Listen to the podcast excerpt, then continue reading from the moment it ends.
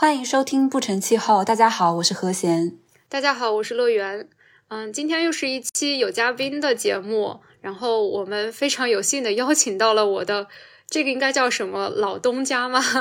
我之前可能也没有透露过，我我有在绿色和平北京办公室实习一段时间。虽然我当时一起共事的小伙伴，或者是带着我的。老师们现在在绿色和平的不多了，但是我感觉还是和绿色和平有很深的渊源。我也一直在关注他们的动态，我觉得他们真的做了很多很有趣的项目。所以，我们今天也是非常有幸的邀请到绿色和平气候与能源项目的主任吕欣，然后他今天想要专门给我们介绍绿色和平最近或者近几年做的一个项目。先请他给大家打个招呼吧。Hello，大家好，谢谢谢谢介绍。呃，我是绿色和平北京办公室气候与能源项目组的吕欣。嗯，今天也非常开心能够参加不成气候这一期的播客的录制。那其实我是三年前加入绿色和平北京办公室，目前主要是在做互联网科技企业绿色低碳发展的项目。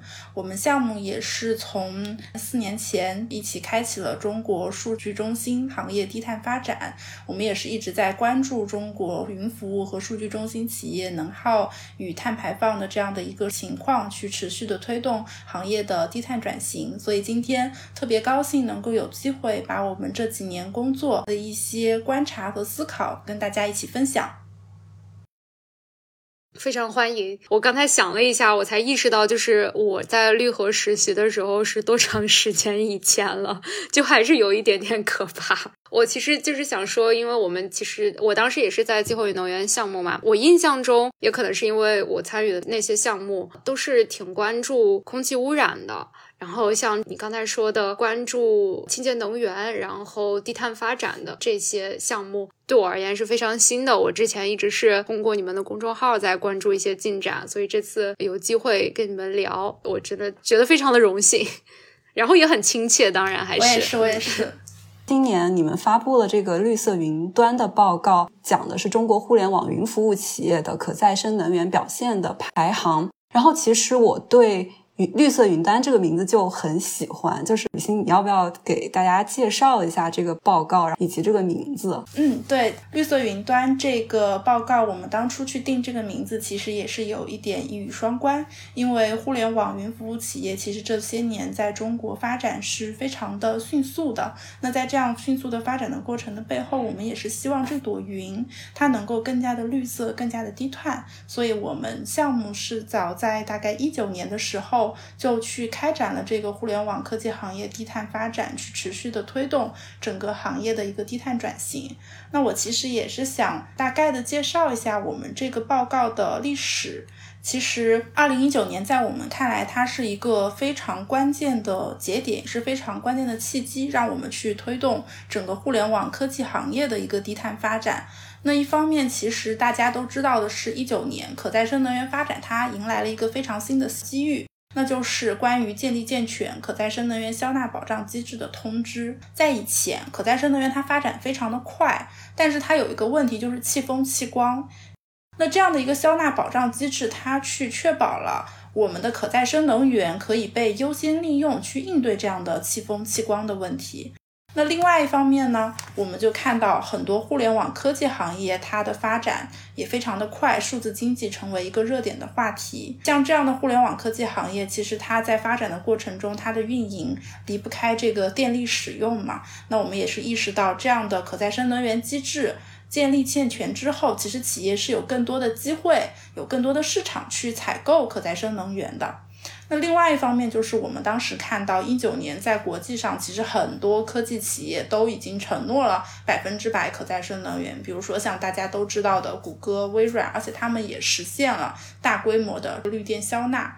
但是当时一九年的时候呢，中国的科技企业它可能在可再生能源利用上，我们看来还是处于一个比较起步的阶段。一九年底的时候，只有一家企业有一个长期可再生能源的承诺，所以我们是非常希望借助这个数字经济转型、可再生能源高速发展的契机，去推动这些科技企业发挥低碳转型排头兵的作用。那绿色云端这个报告，其实就是我们不断的去通过呃一个方向去观察这些。中国的科技企业同行他们做的表现，另一方面，我们也是通过这个报告去提出一些我们对这些科技行业他们未来发展的期待，包括我们会在这个报告上去提，我们希望企业树立一个百分之百可再生能源目标和碳中和目标，并且将时间线设立在二零三零年之前等等这样的诉求。所以我觉得这个报告一方面是我们去跟企业沟通的一个非常好的渠道，另外一方面也是向大家去传。传递企业它实际的一个表现的一个渠道。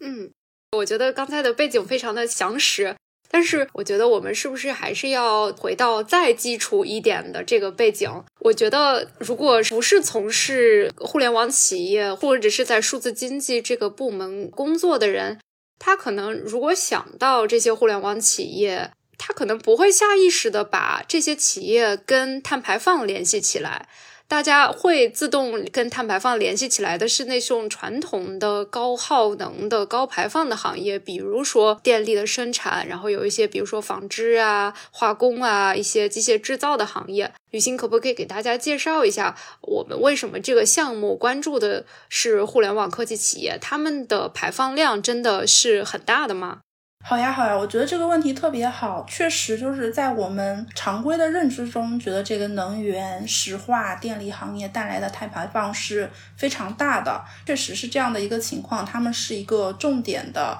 高耗能的行业也是一个重点的排放部门，但是这样的行业其实他们的减排路径现在来看还是有一些难度比较大的。我们举个例子，比如说像化工行业，那可能有些化工的企业，它的电气化水平还没有达到百分之五十，它很多的排放它其实不是来自于这个用电，它比如说用热啊、原油开采啊等等的。它的整个低碳转型的路径其实不太清晰。比如说，我一个化工企业，我说我要转型，我去买可再生能源，我百分之百使用可再生能源，但可能只能解决我百分之二十或者百分之三十的排放问题。我还有很多问题是这个节能减排技术，我要去这个用滤清等等生产，这些其实都是很贵的，然后需要很多前期的研究成本，包括后期上这些电产生产线，其实都非常的难。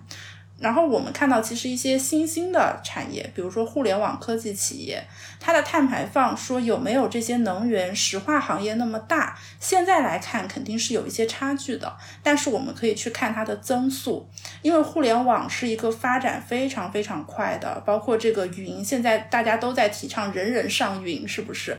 云服务其实就是那种第三方的提供商托管的，那比如说基础架构平台或软件，然后通过互联网给用户。就比如说我们把手机传到云相册，这个就是云。为什么我们需要重视它？就是因为我们很多人都是用户，每一个用户的数据就很多，然后那所有的数据可能都在一个公司的服务器上面处理，那么它的这个需要的运算率就很大。刚才说运算力很大，我就想到应该是绿和。之前的是不是二零年的第一份报告？我记得里边有一个数字对我印象非常的深刻，就是说一八年的时候，中国数据中心的用电量，我忘了那个具体的数字了，但是百分比是占全社会用电量的百分之两点三五。这个数字其实可能对很多人，如果单听这个比例也没有什么概念，但是这个是大于，比如说整个上海市的全社会用电量的，这个就可能对大家有一个很直观的概念，就这光是数据中心的用电量，然后这是二零一八年，刚才其实吕欣也提到了，就是它的一个增长的态势是非常迅速的，这方面吕欣可不可以再展开一下，或者说我们有一些现在更新的数据可以补充进来？谢谢谢谢，对，是的，我也想补充一些比较新的数据，因为刚刚讲到互联网科技企业它的增长态势是非常快的。然后其实我们去年的时候跟赛宝实验室我们做过一轮新的测算，二零三五年的时候，整个中国数据中心加五 G，因为五 G 它也是一个碳排放不断在增长的这样的一个数字基础设施的产业嘛，它会是二零二零年的两点五到三倍。然后到了二零三五年，它会占中国全社会用电量的多少呢？百分之五到百分之七。这个数字其实是非常大的，因为只是数据中心和五 G 这两个看起来非常细分的产业，那它的碳排放会占到整个中国碳排放的百分之二到百分之四之间。感谢这个新的数据的补充哈，我觉得可能对于。普通听众来说，大家可能是第一次意识到这些我们以为的非常清洁的企业，他们的排放量、能源消耗量都是非常大的。那其实吕欣在之前说到的传统的一些高耗能的行业，他们其实减排的路径不是很清晰的，或者说就是现在减排的难度是比较大的。反而是这些互联网企业、科技企业，他们的减排路径是很清晰的。我觉得这个就是涉及到了不同的排放的类别，呃，或者说就是可能这里要引入一些术语，就是我们在进行这个温室气体核算的时候，如果我们采用的是 GHG Protocol 这个体系的话，那我们是会把排放源分成三个范围，其实就是三大类别。那这个旅行要不要给大家展开介绍一下？好呀。我觉得我们可以举一些例子来介绍，因为可能单纯的说范围一、范围二、范围三都是哪些排放源，可能大家会得太 technical，会觉得有点不太能够理解哈。比如说，其实像范围一，我们一般是说来自公司它自己拥有或者控制的一些资源的直接排放。直接排放意思，比如说我们有这个数据中心。那数据中心它是有这个备用的柴油机的，比如说有的时候有需要快速生产，比如说或者是限电，因为前段时间大家都有听到这个数据中心拉闸限电的一些新闻嘛，那它不能停产，是不是？它还得继续运转，所以它就会启动备用的柴油机。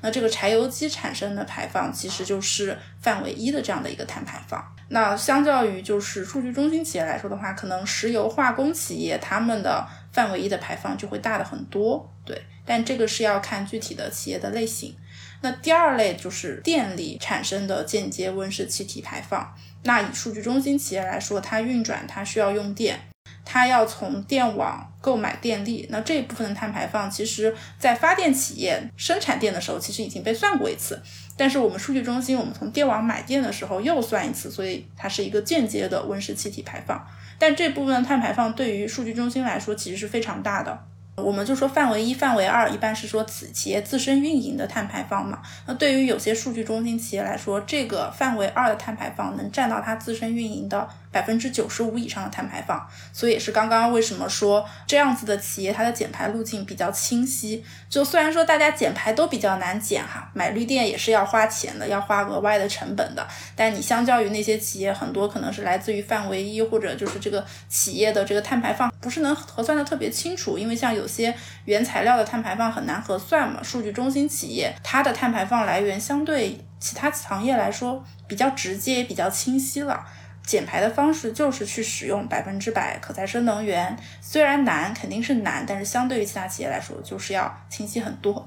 然后范围三，也就是说公司它的价值链，我们也可以说是供应链。产生的所有的间接排放，那这个排放就非常非常大了，就是你能想象到的很多的，比如说这种电商企业平台上售卖的一些商品，这些商品它从生产到制作产生的所有的碳排放，可能都是它的这个价值链中的间接排放。那对于科技企业来说，其实主要的就是购买的一些商品和服务，还有一些资本货物，比如说数据中心，它作为一个实体，它有一些 IT 设备，那这些 IT 设备。生产制造过程中的碳排放，还有一些云服务企业，它可能不是说全部拥有数据中心，它有些数据中心它是租用的，它租用的数据中心用电一部分也会算在这个价值链的间接碳排放，所以其实这一部分也是未来行业去减排的一个关键和重点。对，当然我们还是说企业能把先做的这个范围二先做出来，然后我们再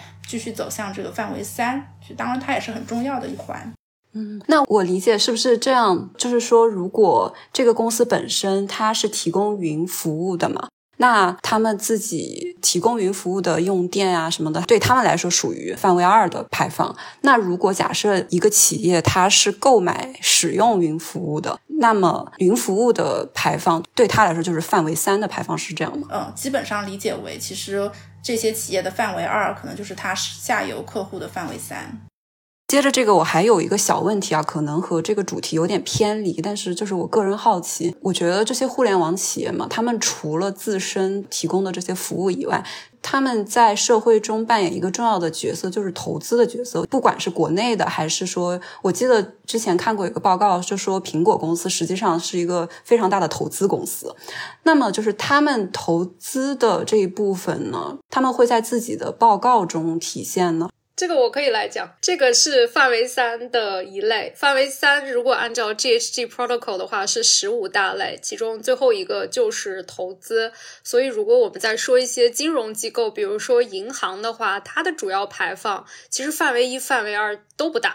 最大的就是范围三，它的投资组合相关的碳排放。然后我觉得你刚才说的这一点也很好，我可以补充一下，可能这里大家也会好奇，为什么要把这个排放分成？范围一、范围二、范围三。首先，当然是我觉得在核算的时候有一个明确的界定，这样会很系统。然后还有一点，我觉得可以从披露的角度来讲。现在可以给大家补充一下，其实这些公司它是还没有被强制进行他们的温室气体的盘查以及排放情况的披露的。在中国大陆是这样，但是比如说。一些比较先进的、走得更前的一些市场，比如说是港股上市的公司，他们的这个 ESG 指引就已经强制披露范围一和范围二的温室气体了。然后范围三确实是因为像刚才吕欣介绍的，它。涉及到的很多活动，它不是这个报告主体直接拥有或者控制的，所以就比较难计算。所以现在披露范围三，一般是一一些企业就是自主披露的，然后有一些时候可能就会选择一些范围三十五大类中的一部分，他们有数据比较好计算的这些会去披露。是的，是的，我也想补充一点点，就是范围三确实。嗯，现在披露的企业还是比较少的，而且就是很少有企业说能够从类别一到类别十五，十五个大类全部都去披露。一般来说都是披露与自身业务更相关一些的这样的一个排放。然后，其实我们也是很鼓励企业去积极的去核算自己的范围三，因为就像刚刚两位说的，这些互联网科技企业，他们除了自身的一些排放，其实它也有很多的社会责任。如果它能够去带动它的供应商一起去减排，去推动整个上下游产业链共同的一个低碳发展，其实是一个更好的事情。但是，就是现在我们看到的是说，绿色云端这份报告里面，二十四家企业。只有一家企业设立了一个集团层面的范围三的碳中和的目标。刚刚介绍了很多很技术性的东西，我们怎么进行温室气体的核算，然后它分为哪些范围？那可能对于不是从事碳盘查的人来说，这个也不是那么的重要。我们还是可以回到这个报告的内容。我记得刚才吕欣已经提到了，说在这次参与。调查的这些企业当中，有一家企业是披露了范围三的减排目标的。那我们是不是就可以借此来首先说一下是哪家企业？然后我们可以介绍一下整体这个报告的一个结果，因为你们是做了一个排名的，对吧？刚刚说到的有一家企业呢，它其实是腾讯，然后设立的是一个集团层面的范围三的碳中和目标，对。那我们这份报告今年整体上，我们是统计了二十四家云服务和数据中心企业嘛？这个排名它其实是有一套自己的方法论体系的。这个方法论体系最早是源于在一二年的时候。呃，绿色和平美国办公室就开启了这个 Click Clean 这个报告，然后当时他们就是通过评估这些海外的互联网巨头的可再生能源表现，间接的去推动了像这个苹果、谷歌、微软、亚马逊等互联网巨头去做百分之百可再生能源承诺。然后我们这样的一份绿色云端报告，其实是部分程度上将他们当时的这个评估方法论做了一些本土化的整理。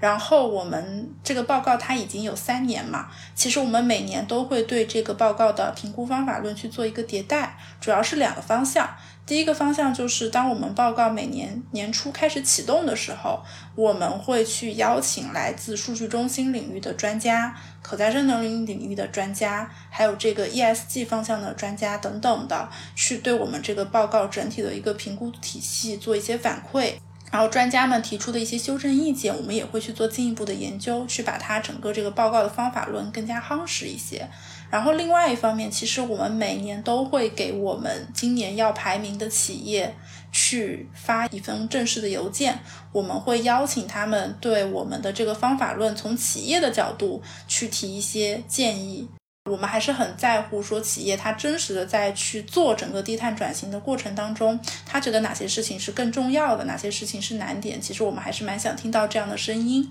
然后其实我们今年跟这个排名里面三分之二的企业都有过沟通和交流，所以我觉得我们这个方法论层层迭代下来还是比较。有这个说服力的，那我们其实总共是从四个方面去看企业整体的表现。第一个就是我们会去看企业的一个信息披露的情况，包括说它有没有披露自己的用电量，有没有披露自己的碳排放。以及它这个数据是不是一个经过审计、经过见证的这样的一个数据？第二个方面就是说，我们会去看企业的碳减排的情况，包括说它有没有碳中和的目标，有没有减排目标，然后有没有用一些啊数据中心的节能技术啊等等。但这一块其实节能它是有瓶颈的，就是你再怎么去上各种各样的先进技术节能，你到最后你还是会需要用能的。所以，我们第三块是鼓励企业说，我们在已经用了很好的节能技术之后，我们要考虑一些开源的方式，我们去使用可再生能源。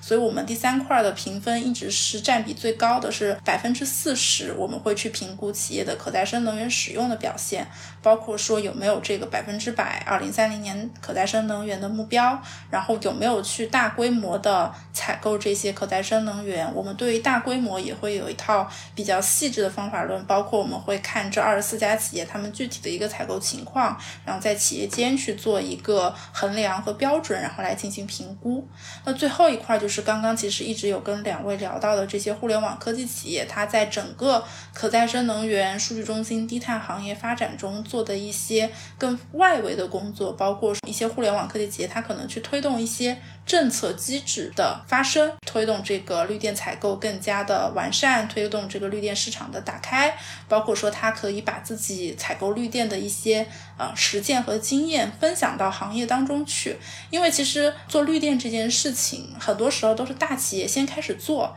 然后大企业有了一些成果之后，小的企业才开始去学习，所以我们也是很希望这些大企业能够把他们这些很好的经验去分享出去，因为做绿色、做低碳这件事情确实是需要。人力，然后也需要资金。对于一些中小型企业来说，在什么都不清楚的情况下去摸索，对他们也其实很难。所以这些大企业能够分享的经验，对于这些中小企业来说，也是带动整个行业转型的一个非常好的方式。对这块可能就是主要的介绍了一下我们整个方法。那今年其实我们看到整体上其实有挺多的进展和提升，主要是体现在这个目标设立还有数据披露上。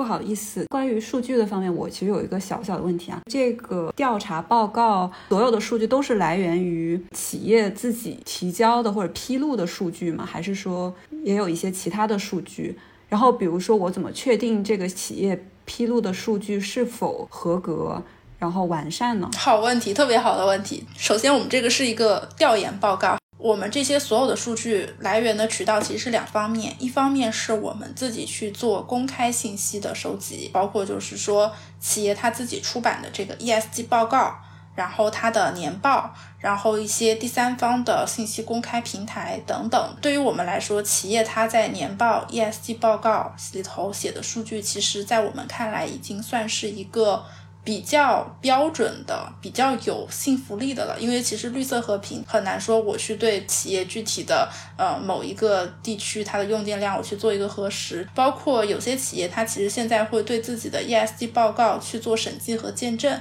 当然企业审计见证的这个级别也不一样，呃有些企业它见证的就是级别比较高一些，会甚至说这个审计的时候这个电费单子都要拿出来去看一下的，所以在我们的信息披露这个维度里，如果企业有做这个 ESG 报告，有对数据做一些审计和见证，其实是可以加分的。那这个更多的是公开渠道的。另外一方面就是我们把这些数据收集上来之后，我们会第二次给企业发邮件，我们会给企业看，哎，你看我们现在在公开的信息平台上收集到了这些数据，我们希望你一方面能够去进一步验证一下这些数据是否我们收集的有误差，或者说第二方面你觉得还有哪些需要再提供的数据？那企业再提供的这些数据呢，它可能不是说在公开渠道能够收集到的，是企业的一些内的数据，但我们就会跟企业说，OK，我们希望有一个非常公信的这样的一个调研报告，我们不能说企业说什么我们就说是什么，然后就给他打分。那你这些数据你既然提供给我们了，你希望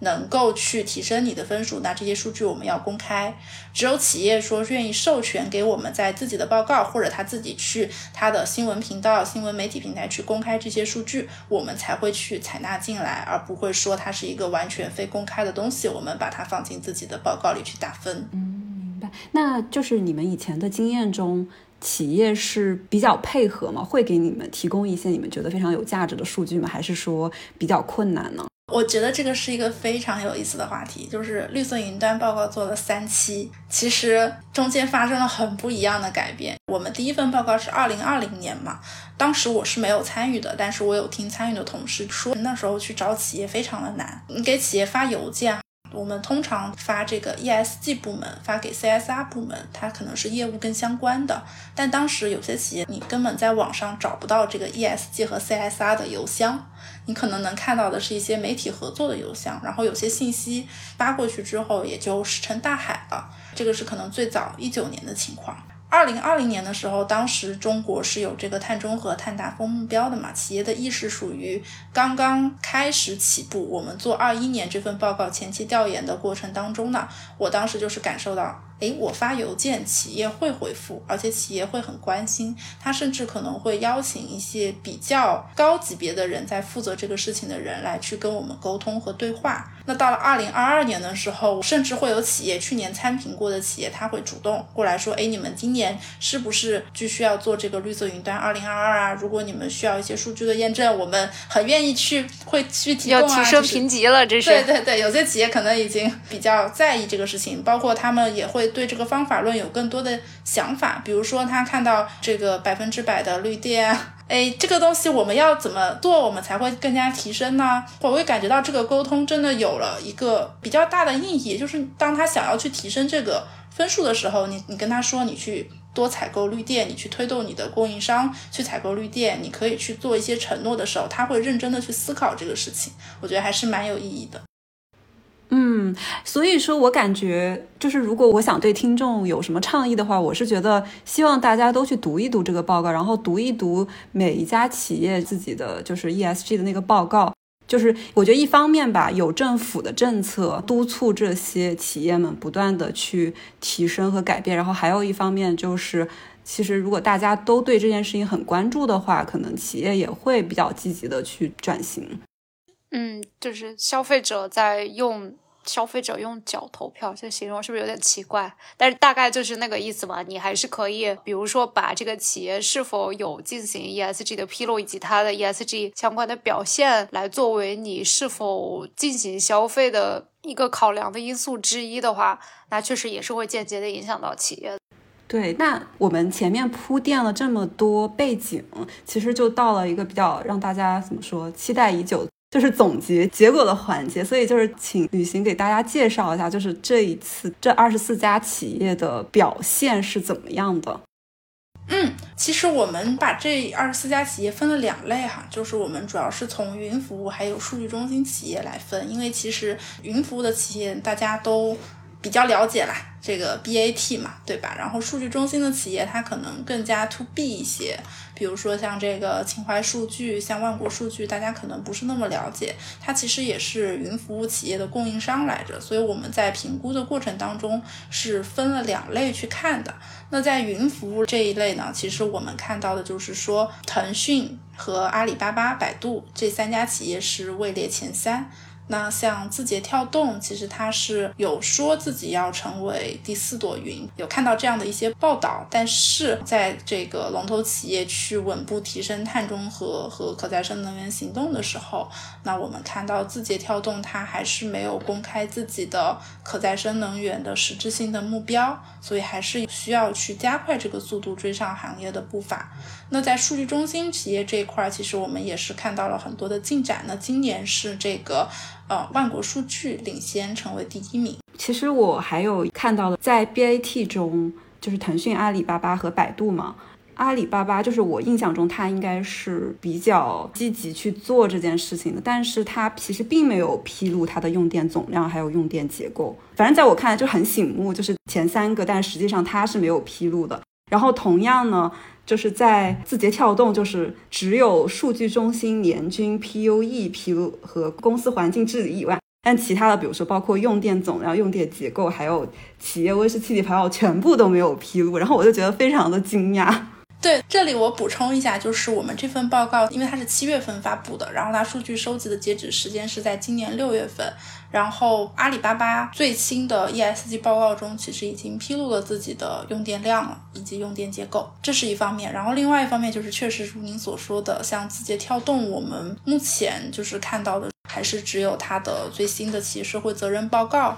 然后里面也只有这个数据中心 PUE 的表现，也是希望它能够去更好的披露自己的数据。嗯，其实我在思考，就是为什么字节跳动没有披露，是不是因为它没有上市啊？就是是不是对上市企业是要求的？我觉得是有这样的一个原因在的，因为其实像 BAT 他们都是有在港股上市的。港股对于企业信息披露是一个，如您所说，它是一个强制性的要求。但其实对于在大陆这边上交所、深交所上市的企业，暂时还没有这样的要求。然后字节其实它也没有上市嘛。但是我觉得这个事情还是值得企业现在就开始去做，而不是说等到我要上市的那一天，我受到要求了我再去做。嗯，那这样相比下来，其实华为做的就比字节要好很多。虽然说华为也没有上市。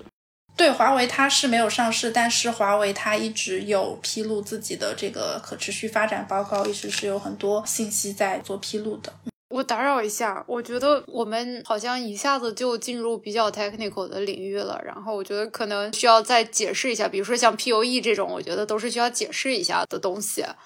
然后刚才其实旅行已经提到一些很具体的。企业减排的措施了，就因为我们做这个事情，呃，做这个排名肯定不是只是想要，比如说 name and shame，对吧？我们是想要就是推动企业后续提升它的这些碳中和的努力的。所以刚才旅行介绍的你们的这个方法论里边，其实也是除了披露，也要考量到企业具体的一些行动，特别是这个可再生能源的行动，因为可能就像刚才介绍的，主要他们的排放。是范围二，也就是外购的一些电力相关的排放。那他们是否使用可再生能源这个举措，就是一个关系到他们的排放量的一个很重要的因素。那我们是不是就可以展开的来说说，如果互联网科技企业想要节能减排的话，他们有哪些具体的措施可以采用呢？或者是已经正在被使用呢？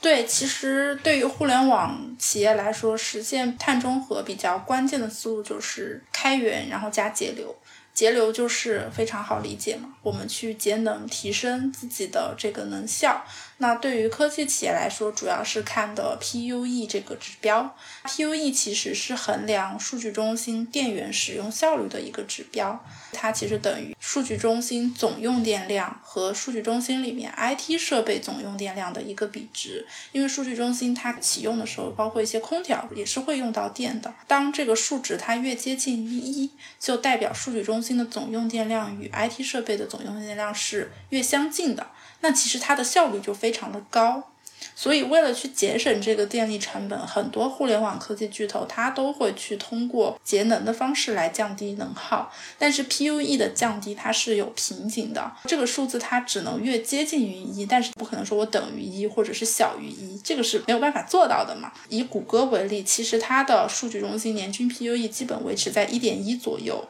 但是再往下它也降不下去了。另外就是说，数据中心的 PUE 它降低还是有成本的制约的。我一些企业，我数据中心是二点二、二点四，我往下降上技术是可以往下去降的。那对于谷歌，它降到一点一了，我再往下降很难，而且我需要引入非常先进的节能减排技术。这些技术上生产线其实也需要很大的资金。那这只是谷歌，它是这么大的一个互联网科技巨头，而一些中小型企业来说，就是我们现在说的很多技术名词哈，什么巴拿马电源啊，然后这个冷却蒸发技术等等，对于一些中小型企业来说，其实它根本没有钱用这些技术，所以在我们看来，你去仅仅依靠节能技术来零碳转型，其实是很难的。那就是另外一个方向，我们一直在说的，就是能源替代，百分之百去使用可再生能源。当然，这个是建立在我也通过节能技术去尽可能的降低我的能耗了。嗯，我觉得这里是不是再简单的补充一下？因为其实刚才介绍到了 PUE 的这个定义，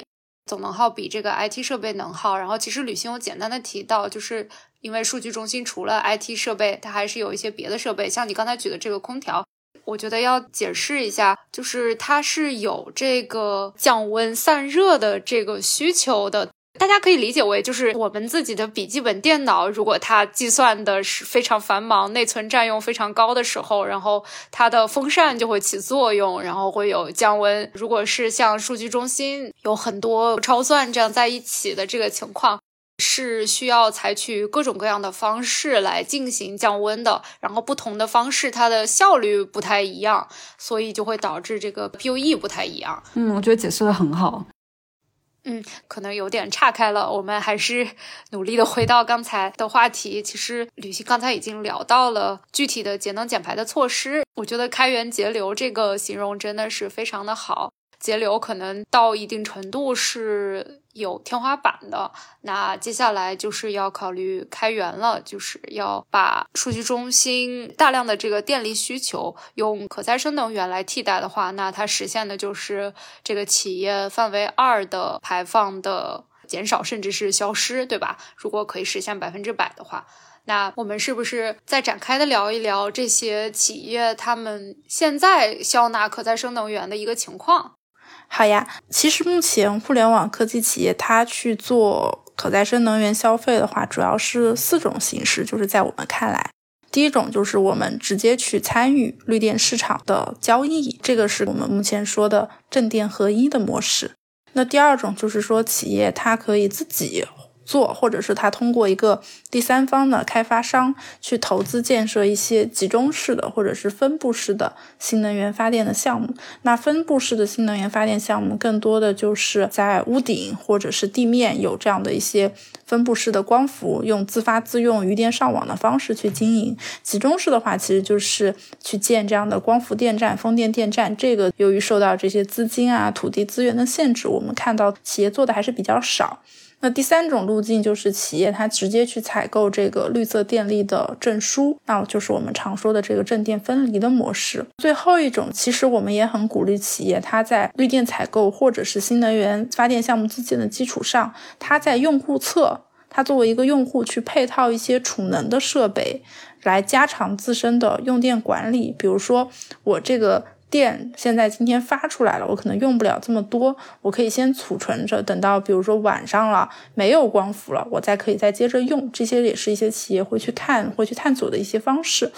那我们绿色云端它评估的二十四家企业当中，其实我们看到今年有挺多的提升的。总结上来就是一句话，就是企业它的消纳总量是大幅提升的，但是消纳的比例还需要再优化，因为截止到。二零二二年六月份的数据，我们是看到在总量上，像阿里巴巴、腾讯、秦淮数据这样的头部企业，它都是取得了实质性的进展，实现了这个一千瓦时大级别的这个大规模采购。但是在整个比例上，今年集团披露的一个总用电量和可再生能源总的消费量，其实我们在今年的统计范围内，嗯，大多数企业它可能没有披露。而披露的企业中，也只有万国数据是超过了百分之三十的可再生能源电量的消纳，所以我们还是未来一方面是在这个消纳总量上去提升，但是在消纳比例上也要去发力，才能够真正的落实说二零三零年，现在还有八年都不到，七年的时间去实现一个百分之百可再生能源的转型。那这里我可能又要提一个，我不知道是不是有点 technical 的的问题，但是，嗯，我们的一些听众可能也会怀疑，就是我在最初接触到这个事情的时候，这是我一个很大的疑惑，就是这个绿电和绿证的区别。嗯嗯，我觉得我可以多解释一下这个疑惑。其实我们之前也一直都是在探索，因为很长时间来说，对于企业来说，存在一个是否具有额外性、是否具有环境价值的这样的一个争论。比如说，我一家企业，我买了这个绿电，打个比方，我是一个用户，但是发电方他把这部分绿电而产生的绿证卖给了另外一个用户，那我这个买了电的用户还拥不拥有这个绿证的权益呢？从这个绿证和绿电切割的角度上来说，我其实是没有买这部分电的绿色属性的，我只买了它作为电的能量属性。我们在这里可以把绿电看成两部分。一部分是它作为电能量的属性，这是物理的；另外一部分是它的环境属性。我怎么感觉这个电力企业就是它又卖了正，又卖了绿电，它没有重复在这个上面，就是获得两份的盈利吗？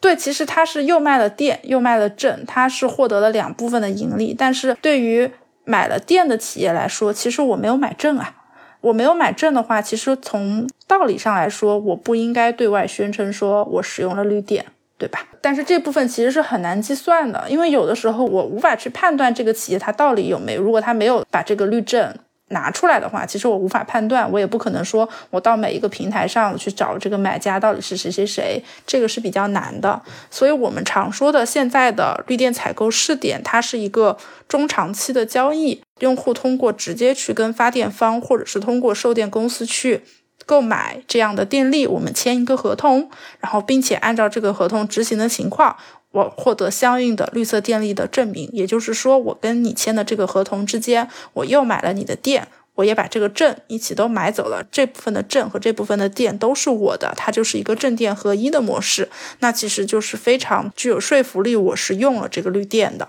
但是对于买绿证来说，我买了这一部分的证，作为我使用了绿色电力的一个证明。但是事实上，这部分证所产生的这个电力，我是没有进行购买的。当然，对于很多企业来说，其实他们还比较偏向于直接买，参与市场化交易。这个就是比较有趣的事情，因为对于企业来说，其实。咱们中国的绿证它不便宜，现在虽然有平价绿证了，但是就是这个证还是不便宜的。对于企业来说，那他光买证的话，因为企业本身就是说还是得用电嘛，他去光去买这个证，就是完全对于他来说就是一个成本的事情。它用电量越大，它每年就要支出很多的成本去买这个绿证。企业就想说，那既然这样，我本身也要用电，我能不能去参与市场化交易？我去谈价格，我可能谈一些稍微我比较能够接受的价格，我把这个证和电都买回来。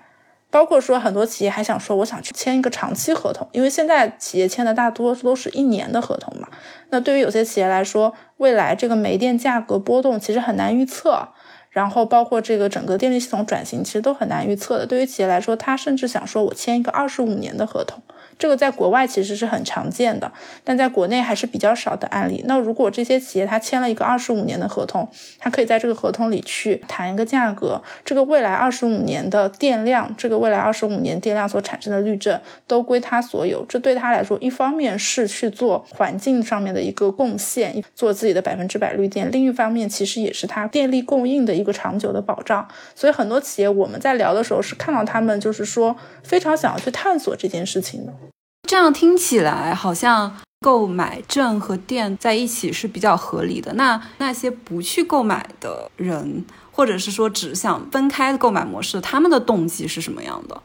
根据我们的观察，其实只买绿证也有两方面因素的考量。一方面就是说，买绿证虽然刚刚我说它是一个成本项的东西嘛，但是不是说所有的企业它买绿证都是。百分之百覆盖掉自己所有的电力消耗。那如果是百分之百的绿证买中国的平价绿证，其实这个钱花的不小。但如果就是我只是买个五十张，买一个一百张来证明一下，哦，我好歹是有做一些绿色电力方向的工作，那其实花不了多少钱，可能一千块、两千块、三千块，最多五千块，我也能买一些绿证回来。那另外一方面就是我们刚刚讲到嘛，其实中小型企业和大型的互联网企业还是有挺多的区别的，尤其是在这个人力上。一些大的互联网企业，它是有专门的这个电力采购专员，甚至说是绿电采购团队的。他很懂这个市场，他知道怎么样到市场上去采购到合适的绿电，这个电的价格是能接受的，然后也是有这样正电合一的模式的。但对于很多就是小的企业来说，其他根本不知道怎么样去参与这个电力市场化交易。我们其实也听到很多企业就是有有跟我们说嘛，就是不知道怎么去参与啊，不知道怎么采购。那对于他来说，我现阶段唯一能做的一些事情，可能就是说我去嗯采购一下绿证，毕竟这个学习门槛还是比较低的。我觉得这里是不是也在可以补充一个背景，就是绿证是更早出现的嘛？就是二零一七年，它本身其实是国家对这些可再生能源，而且是非水电可再生能源的企业的补贴，对吧？就是他们发电的成本高，所以国家给你这个，就是要不你拿补贴，要不你不拿补贴，然后你去卖这个绿证来补齐你这个收益的差距。而绿电是启动交易应该要到二零二一年了吧？如果我没有记错的话，所以就是像刚才吕欣说的，它可能绿证存在一定时间了，而且在那个时候，其实除了绿证，企业有什么减排的手段呢？就是绿证或者是 CCER，就是核证资源减排量的这个购买。除此之外，它是没有直接购买绿电的这个渠道的，因为像绿证，就是说可再生能源发电企业。发电了以后，他卖这个证，但是你买的这个证不代表你消耗了，你使用的就是可再生能源，对吧？这个其实刚才吕欣讲的已经很清楚了，但是绿电就更直接、更明确一点。嗯，我补充一下，就是说我们现在还是认为说，如果你买了绿证，我们还是。认可这部分证的它的一个环境属性的，当然说在长期来看，只要你买的这个绿证，它是具备额外性的，比如说它是一些新发的风电光伏的电站，然后这个绿证它本身证的这个环境属性是非常清晰，可以去追溯的，我们也是认可的。然后也补充一下，刚刚讲到的这个绿证平台，在二零一七年的时候有，其实在最早的时候，这个绿证就像刚刚乐园你说的，它是应对。补贴的一个手段嘛，所以最早这个证它的价格非常贵，风电和光伏有些能到七百元一张，一张大概一张是一兆瓦时。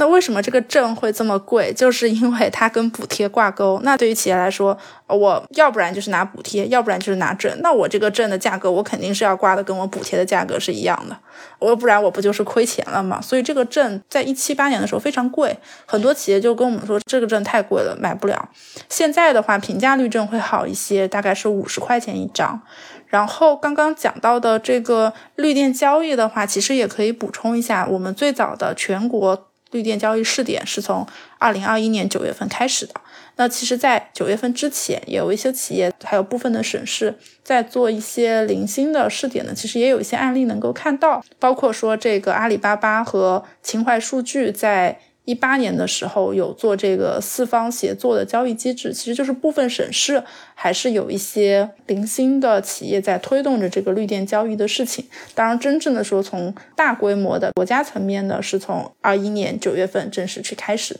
那就是吕欣可以给我们介绍一下，就是现在我们绿电交易发展的是怎么样的一个情况呢？然后有哪些阻碍呢？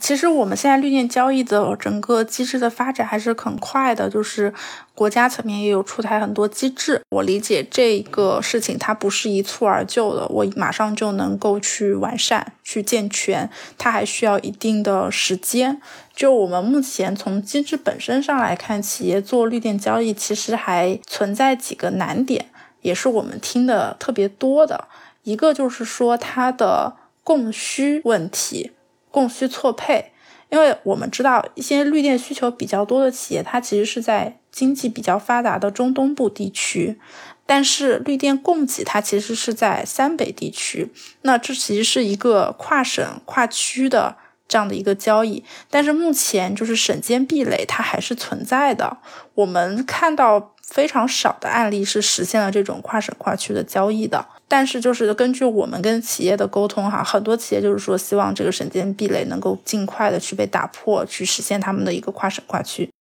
那这个是因为我们国家现在这种分地区的电网的系统决定的吗？还是说是一些自然的条件？天然的会存在这个资源的错配，就是可再生能源要从啊三北地区输送到东部地区，这个损耗也是非常的大的，对吧？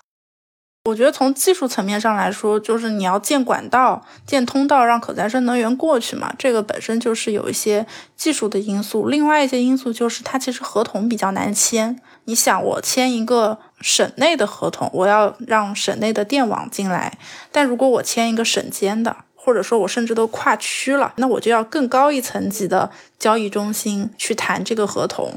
那这个合同其实从就是合同模板上来说，非常的难签，也非常的难谈。哦，那有没有这种省间的交易成功的案例呢？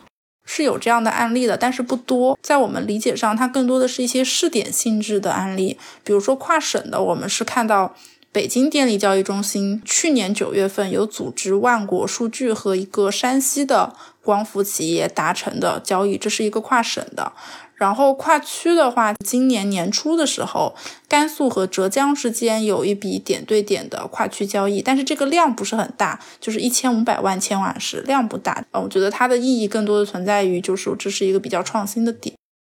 像这种很跨区的，比如说就这个项目，它能保证实际消纳的是这一笔消费了的清洁电力吗？因为它还是要并网的嘛，然后再传输过来，就是怎么能够确认？我用的就是我买的这个绿电，而不是我买了绿电，但是我用了火电呢。但是对于企业来说，这部分电我花钱买了，在合同上写了，然后这部分电的绿证我也在合同上写清楚了，这个绿证是归我的。其实我就是正电合一的。嗯，然后对于发电方来说，他也必须要发到这样的电。就是它至少有这个量的电，它是用清洁能源去发的，所以这个事实上是成立的。对，这个可能会有一些偏差，要看最后的考核情况。就再往下，咱就讲的有点深，就是讲到这个偏差考核。因为比如说合同上我签了一亿度的电，我预测的有点问题，我也不一定正好能用到一亿度，所以要看具体合同的一个执行的情况。就是你刚才说这个偏差考核是就是在交易机制这边交易所来进行考核的是吗？对，是有这样的一个偏差考核的机制的，然后各个地方偏差考核不一样，具体的多少有的是百分之三，有的是百分之五，这个对企业来说其实也蛮难的，因为要做到完全的一个按月平衡啊，还是比较有难度。其实刚才吕行也提到了另外的。一些企业消纳可再生能源的情况，就是可以一定程度上应对这种可再生能源供应量不稳定的情况吧。比如说，你刚才介绍到，其实有企业是在能源需求侧，它会配套的建设一些，比如说自己的这个发电的设施，然后以及是一些储能的设施，来更好的应对这些情况。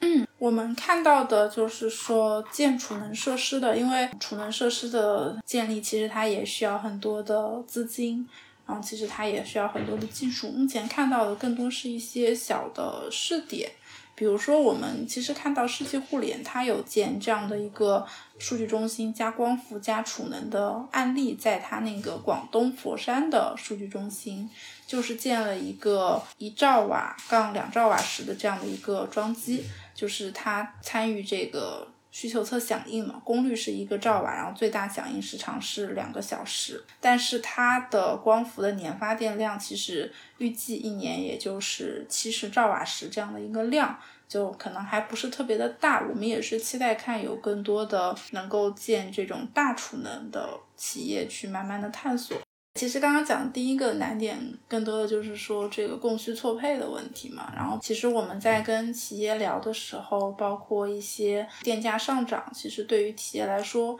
也是一个问题。就是企业也是希望新能源能够有一个独立的绿电价格形成机制。然后希望它的电价更加的透明，因为对于企业来说，买绿电它还是要去考虑到自己的经济性的成本。然后我们其实还看到一些问题啊，就是刚刚其实咱们一直都有提到这个绿证，然后绿电。我们其实看到的说，绿证的体系它还是有需要去完善的地方，包括说一个企业发了绿电，这个太阳能电站发了电之后，其实它有很多的相应的证书，比如说 CCER，刚刚咱们有提到。我们就一直在看，就是要理顺这个绿色电力证书和 CCER 之间的关系，去避免一个重复计算，才能保障企业的绿色的环境权益。因为我们刚刚一直在说，就是买绿证到底是不是算了买绿电？其实它涉及到一个问题，就是重复性的问题。如果这一度电的绿证它既被卖给了 A 企业，它又去申请了 CCER，然后被卖给了 B 企业，其实对于企业来说，这个重复性的问题就比较尴尬了，也是我们未来看到企业绿色电力未来这个绿色电力证书 CCER 之间的关系，其实是要去被理顺的，让有一些可追溯的机制能够被应用进来。是，特别是这个 CCER 现在。应该近期是有重启的这个预期吧？我感觉大家都在提。对，是看到有些新闻这么说。对，虽然就是暂停了蛮长时间的，应该是一七年左右就暂停了吧。但是当时备案的一些量其实还在交易的。对，但是应该是比较少了，没有剩下太多了。然后可能价格也比较高了，可能有点岔开了，抱歉。那所以就是现在绿电交易是哪个机构在在监管呢？绿电交易更多的是各个交易中心哦。那也就是说，现在可能绿电、绿证、CCER 的交易完全都是分开的，对吧？所以才会出现这种可能钻了空子的情况。也就是说，如果它要恢复的话，是不是可以有一个总的机构来做监管？还是这个就涉及到不同的？嗯。其实是看到，就是有在绿电绿证交易中，有很多的政府部门都在参与这件事儿。然后，其实我们也是有看到，其实这些政府部门有意识到这样的一个情况存在，所以他们也是在积极的说去做一些合作，能够去把这个事儿理顺理清楚。当然，我觉得就是大概是这个事情，它需要一些时间去等待它的发生。对，那刚才其实说了很多，就是绿电交易机制上面存在的。阻碍，我看这个报告中也提到了，可能就是对于企业层面来说，企业它消纳绿电，它这边有什么阻碍或者困难考量呢？我们其实，在跟企业聊的过程当中，也看到他们存在一些困难吧。第一个就是说，做绿电这件事儿，它其实是需要有专业的人。然后有专业的资金去做这件事情的，那对于有一些企业来说，它是缺乏这样的人力资金的支持。然后另外一个情况就是，我们也看到，其实有些企业它缺乏关于碳中和的一个。雄心一个自上而下的共识，因为对于有些企业来说，他们本身就很关注这件事情。其实从董事会层面，对于碳中和战略、对于绿电这个事情，他们是有共识的。那这个董事会形成共识之后，对于其他部门的具体的执行层面的人来说，其实他们就是去做执行的工作就好了。那有些企业它相对而言没有这样的碳中和雄心，那可能负责这个 ESG 部门。或者说跟这个业务相关的同事，他不仅对下他要去做很多执行的工作，对上他还要去跟领导去解释这是一个什么样的事情，那他的工作就比较难去开展。我们看到的，其实去做这个事情做的比较好的企业，都是自上而下是有这样的一个碳中和的雄心的。那最后一部分就是说，我们刚刚一直提到说。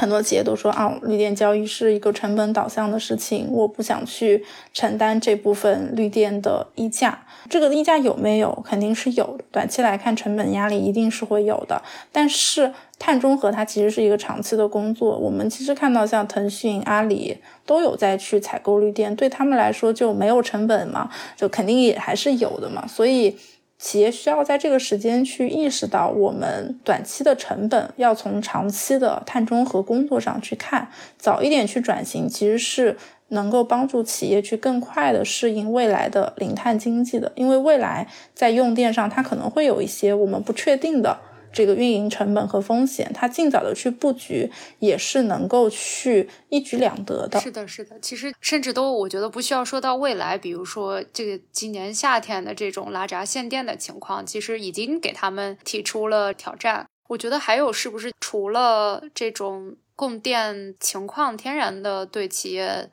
呃，有一个要求以外，还有其实是企业它自身发展的需求。我是想到的是，其实在说 ESG 这些事情，就是不光是呃企业自己要做，那其实它这个事情推动起来很大的一个动力，是因为其他的利益相关方，比如说你的股东或者是你的潜在的投资人，他会去拿这个来要求企业。就是如果你达不到我的要求的话，那我可能不愿意把钱投给你，或者我就不买你的股票了。这个也是，就是企业去，不管是去消纳可再生能源，还是说更宏观我普遍意义上，为什么企业要做碳中和，这个也是它的一个驱动力之一。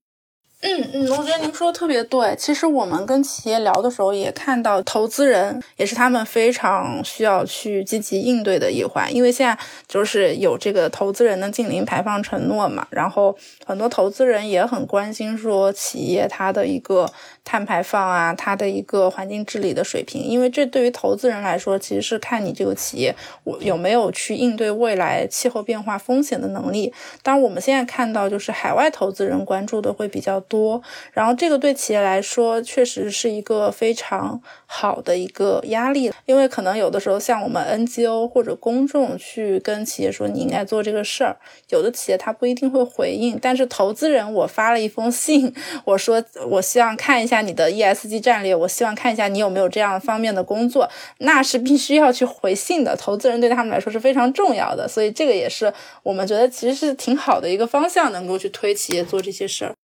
那其实刚才说到了国外这方面可能走得更远一些，然后最开始其实吕欣也提到了，呃，这个报告绿色云端这一系列报告它产生的一个背景，其实就是国外的一些互联网企业，我们比较熟悉的一些，呃，像谷歌还有呃 Meta，就是以前的 Facebook，他们可能在这方面。走得更好，所以可不可以也简单介绍一下，就是我们国内的互联网企业跟国际同行之间现在有大概什么样的差距呢？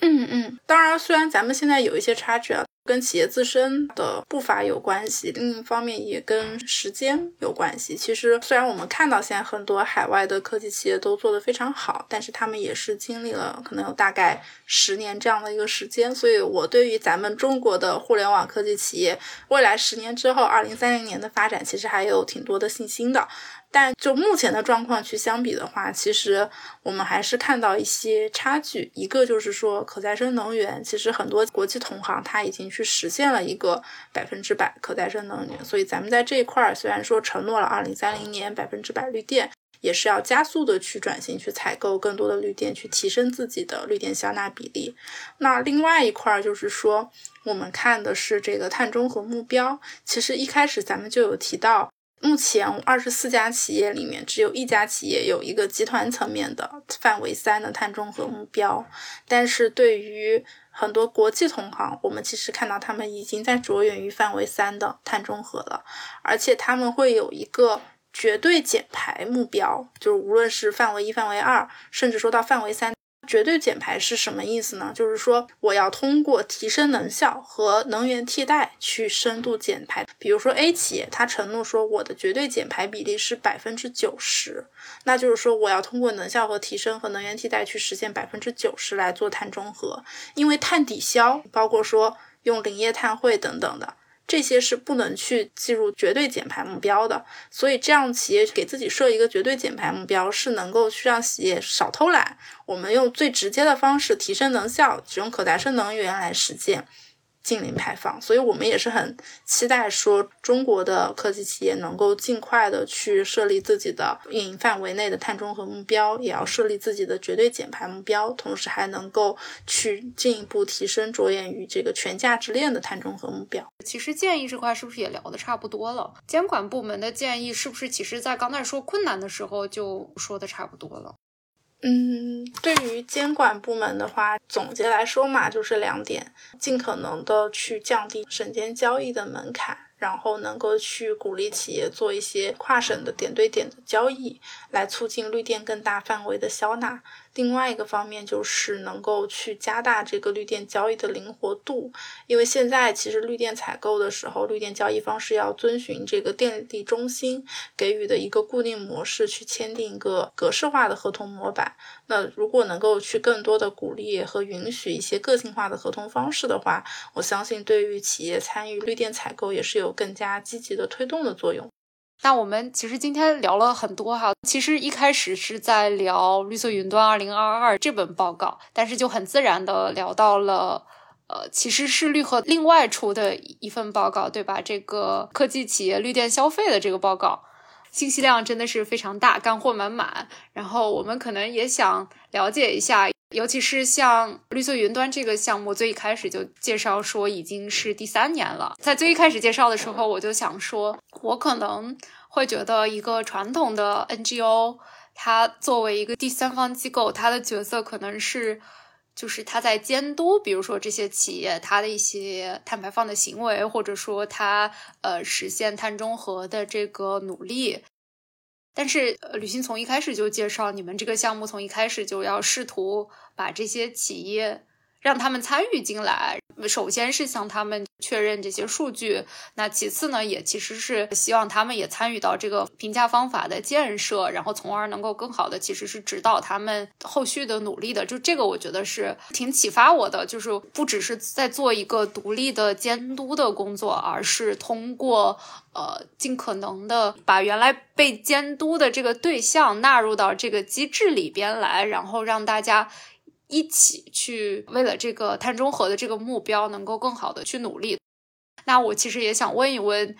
比如说绿色云端这个项目，你们下一步的计划是怎么样的？嗯，其实我们下一步整个项目是有两个方向的计划。第一个方向就是说，我们现在看到这些企业，它有承诺，然后它也有在采购绿电。我们还是说要继续去发挥我们这样的一个监督的职能，我们去追踪这些企业可再生能源采购和承诺的一个进展。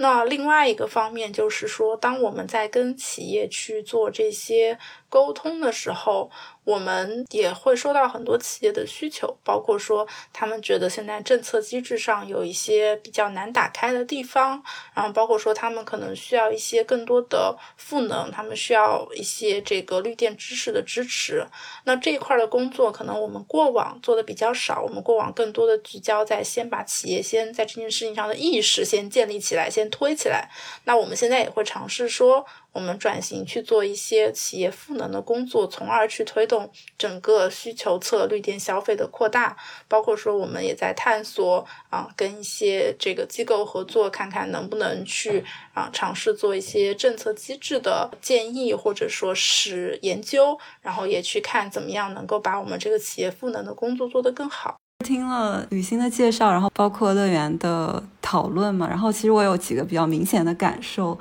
第一个感受就是，虽然刚刚就是吕欣有介绍很多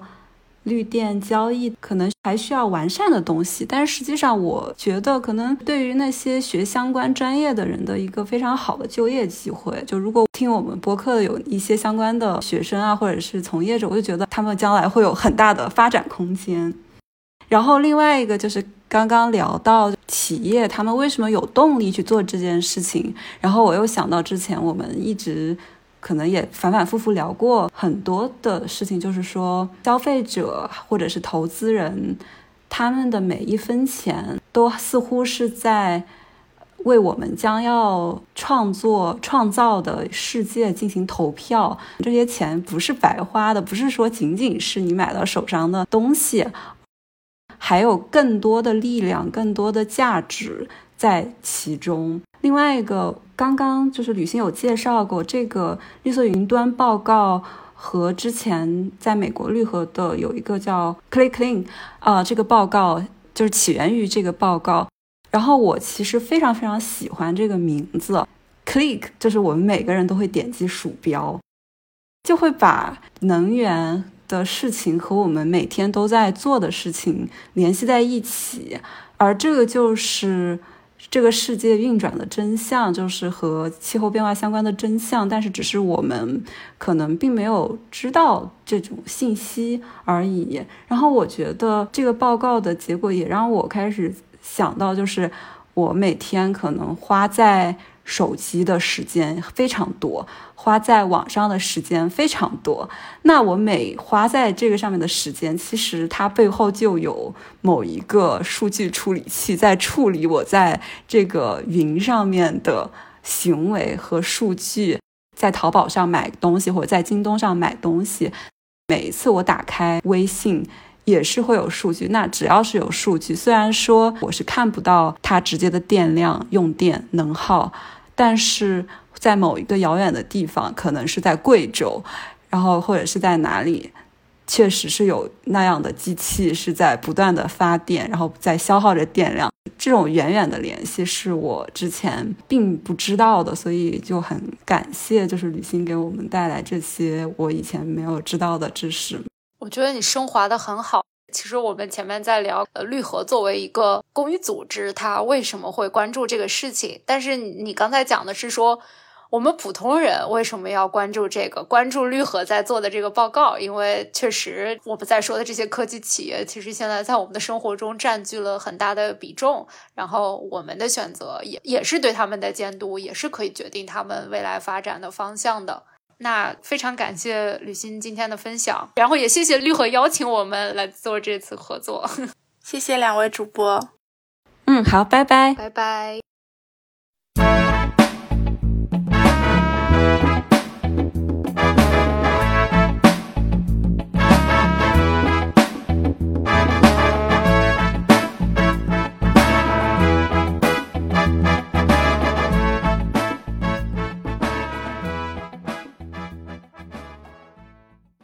感谢收听《不成气候》（No Such Climate）。不成气候是一档广泛的关注气候变化、大气污染等大气科学议题与时事热点、社会生活的相焦点的播客。如果你喜欢我们的播客，请在苹果播客给我们好评鼓励，也欢迎在小宇宙、喜马拉雅、荔枝播客、网易云音乐、QQ 音乐等平台与我们留言互动。直接联系可以私信我们的公众号或微博“不成气候 No Such Climate”。或发邮件至 no such climate at gmail dot com。